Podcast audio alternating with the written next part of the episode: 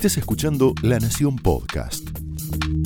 A continuación, Jonathan Viale aporta su mirada sobre la realidad nacional en Más Realidad.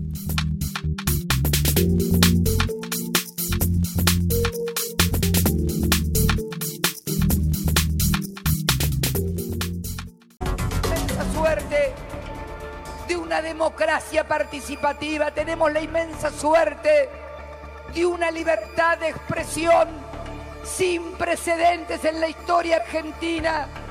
Tenemos también, y aquí también tengo el derecho a decirlo, somos un gobierno que también nos hemos hecho cargo del costo político que muchas veces significa no reprimir a un solo argentino porque corta una calle o porque piensa distinto. Sabemos que eso no está bien.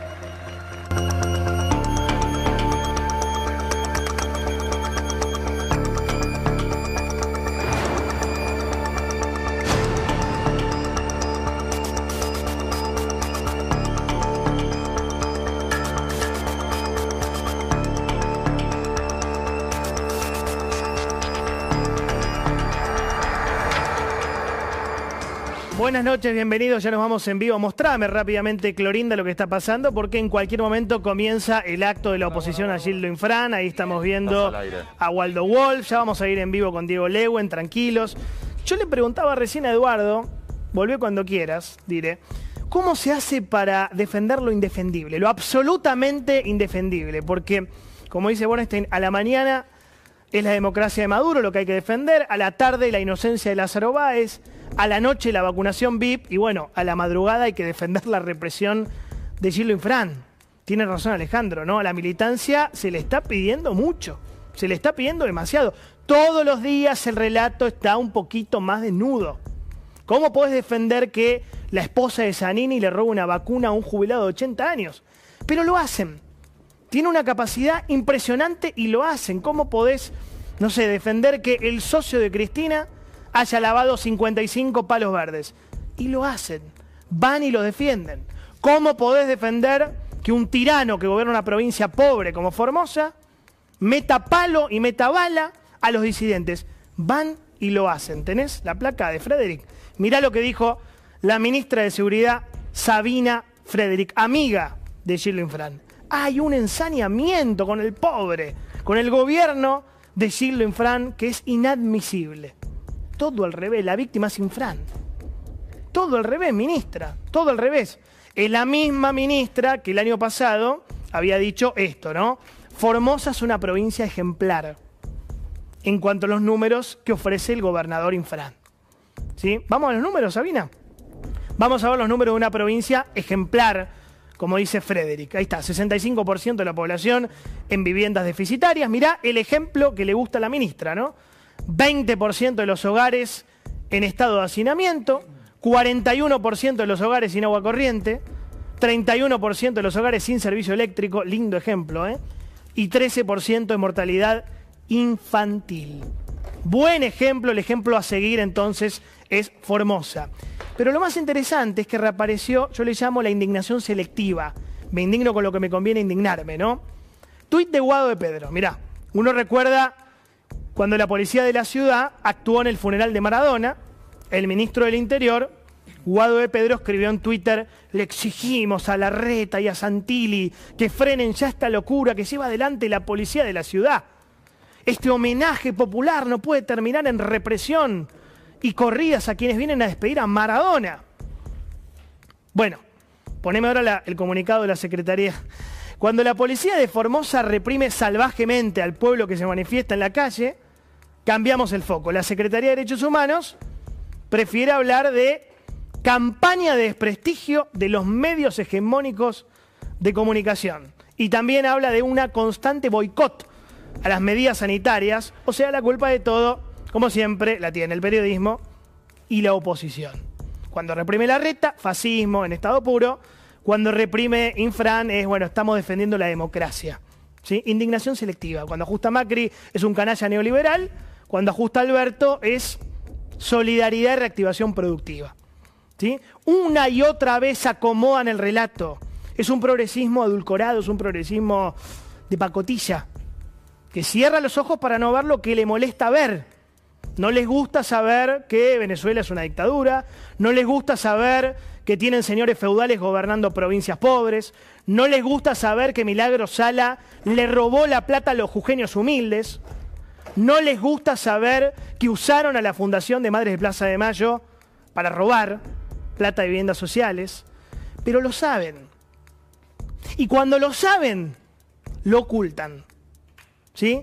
Entonces nos preguntamos también dónde está la cámpora para indignarse con la feroz represión justamente de Gildo Infran.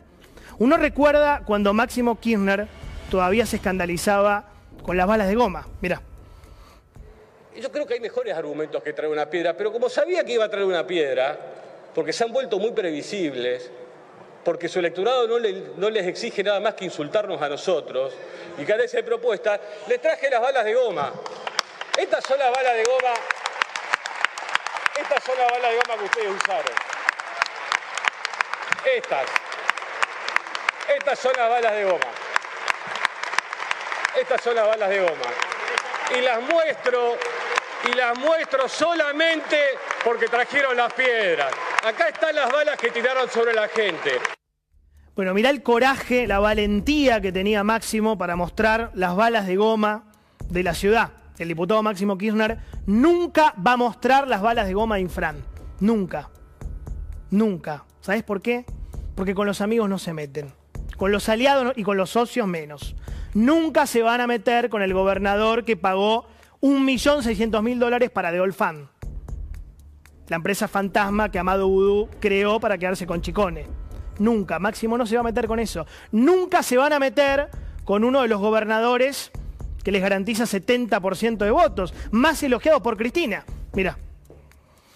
Ayer a la tarde y el local lo diviso a Gildo Infran. Y esto, esto va para propios y extraños, para propios y ajenos. Me entero que en la comunidad Cuom de la primavera, donde viven los Cuom, no, en los, porque los Cuom no viven en la televisión, ni en los espacios, ni en la radio, ni en los diarios. Los Cuom no viven en las conferencias de prensa, en la avenida, en la avenida 9 de Julio, ahí no viven los Cuom. Los Cuom viven en Formosa en la primavera. ¿Y saben qué me enteré? Que ahí habíamos ganado con el 66% de los votos entre la comunidad Cuom. La verdad que, Gildo, te lo hago, te lo hago como un reconocimiento contra tanta mentira, tanta mentira, tanta distorsión, prácticamente parecía, pero ojo, y de buena fe, ¿eh? porque hay mucha gente que milita y trabaja por los pueblos originarios, pero claro, en los diarios, en los medios de comunicación, parecía como que el gobierno de la provincia de Formosa y nosotros que formamos parte, que él forma parte de nuestro espacio desde siempre, no queríamos a los Cuom. Bueno, los Cuom se pronunciaron. Tremenda reivindicación de Cristina Kirchner ayer lo infran, ¿no? Año 2015. Como dijo ella, un reconocimiento a una persona que siempre militó en nuestro espacio. Se tienen que hacer cargo de Infran. Esta persona gobierna Formosa desde 1995 con la complicidad de todo el peronismo. Gracias a Cristina, gracias a Menem, gracias a Dualde, gracias a Néstor gracias a Cristina y gracias a Alberto. Todos los presidentes peronistas, todos alimentaron a un gobernador que usa el miedo, la pobreza y la represión para atornillarse en el poder. Todos. Por eso difícilmente los vas a ver al compañero Máximo Kirchner con las balas de goma de Infran. Las balas formoseñas en la mano, no. Esas balas, no. Ahora, poneme la placa esta, ¿no? Porque es muy interesante. Lo que está pasando para análisis político es una pequeña rebelión en la granja, pequeña, chiquitita, por primera vez en 26 años son de Infran, 26 años de poder, se está experimentando un levantamiento popular en Formosa. Por primera vez en casi tres décadas, el Estado policial que se impuso con el miedo parece sufrir un pequeño quiebre, una lesión, una grieta. Nunca hay que subestimar a un tirano, a un dictador, Pero todo indicaría que perdió los reflejos y lo agarraron cansado. Lo agarraron cansado. Todo indicaría que Infran se confió en la pasividad, en la mansedumbre de su pueblo. Pero bueno, está demostrado con la primavera árabe, ¿no? De alguna manera, cada tanto los pueblos explotan, cada tanto los pueblos hacen tronar el escarmiento, como diría Perón. Poneme el, mapa de la Argentina de los feudos. Yo digo que es lógico que los demás feudos estén alerta. Es lógico que el clan Rodríguez A mire Formosa con preocupación. Es lógico que Capitanich, manda más de Chaco, mire a Formosa con preocupación. Esto es muy importante, ¿eh? Esto que están viendo es muy importante. Guarda con los feudos en Argentina. Es lógico que la familia Kirchner, dinastía de Santa Cruz, hoy Alicia, antes Néstor, miren a Formosa con preocupación. Y es lógico que los Zamora, dueños y amos de Santiago del Estero y el estadio tan lindo, miren a Formosa con preocupación.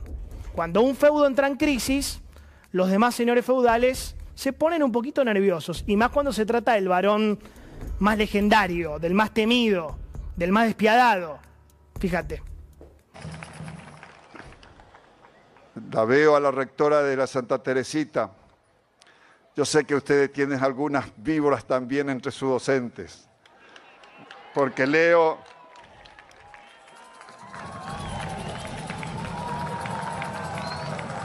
Usted calme sus ovejas, calme sus ovejas.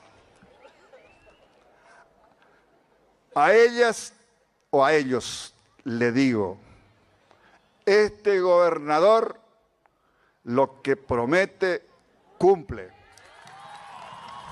Más parecido a Stroessner que vi en mi vida. ¿eh? Tremendo, tremendo.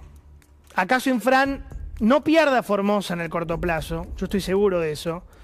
Es demasiada simetría de fuerza. Es como la película 300, no sé si la vieron, son 300 guerreros espartanos peleando contra 100.000 soldados persas. Es imposible.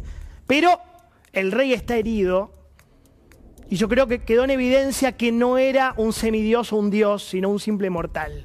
Y eso puede ser el comienzo de algo mucho más fuerte. Opiniones libres, hechos sagrados. Señores, bienvenidos.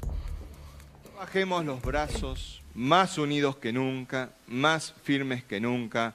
En Formosa no se rinde nadie. Bueno, bienvenidos. ¿Cómo les va? ¿Cómo andan, Morando? ¿Cómo estamos, Jonito? ¿Todo bien? Bulat, querido. Yamil, ¿Qué tal, bienvenido. Yamil estás? Santoro con nosotros. ¿Todo bien? Todo bien. ¿Todo tranquilo? Todo tranquilo. Bueno, me das en vivo lo que está pasando en Clorinda. Vamos rápido a ver qué pasa. En Formosa estamos acomodando a Burjaire, que va a charlar con nosotros, el diputado nacional. Comienza el acto en cuestión de minutos en, En un el ratito ¿no? empieza el acto, ahí lo, lo pudimos ver a- al compañero Lewin que nos adelantaba un poco cuál es el clima de lo que está pasando en Formosa. Acuérdense que es la primera vez en siete gobernaciones continuas que hay tanto despelote, por decirlo en términos de Stanford, con el gobernador. Y el problema, como decía Johnny, es si eso significa un mensaje para otro. Esto fue Más Realidad, un podcast exclusivo de La Nación. Escucha todos los programas de La Nación Podcast en www.lanacion.com.ar. Suscríbete para no perderte ningún episodio. Estamos en Spotify, Apple Podcast, Google Podcast y en tu reproductor de podcast favorito. Seguí escuchando La Nación Podcast.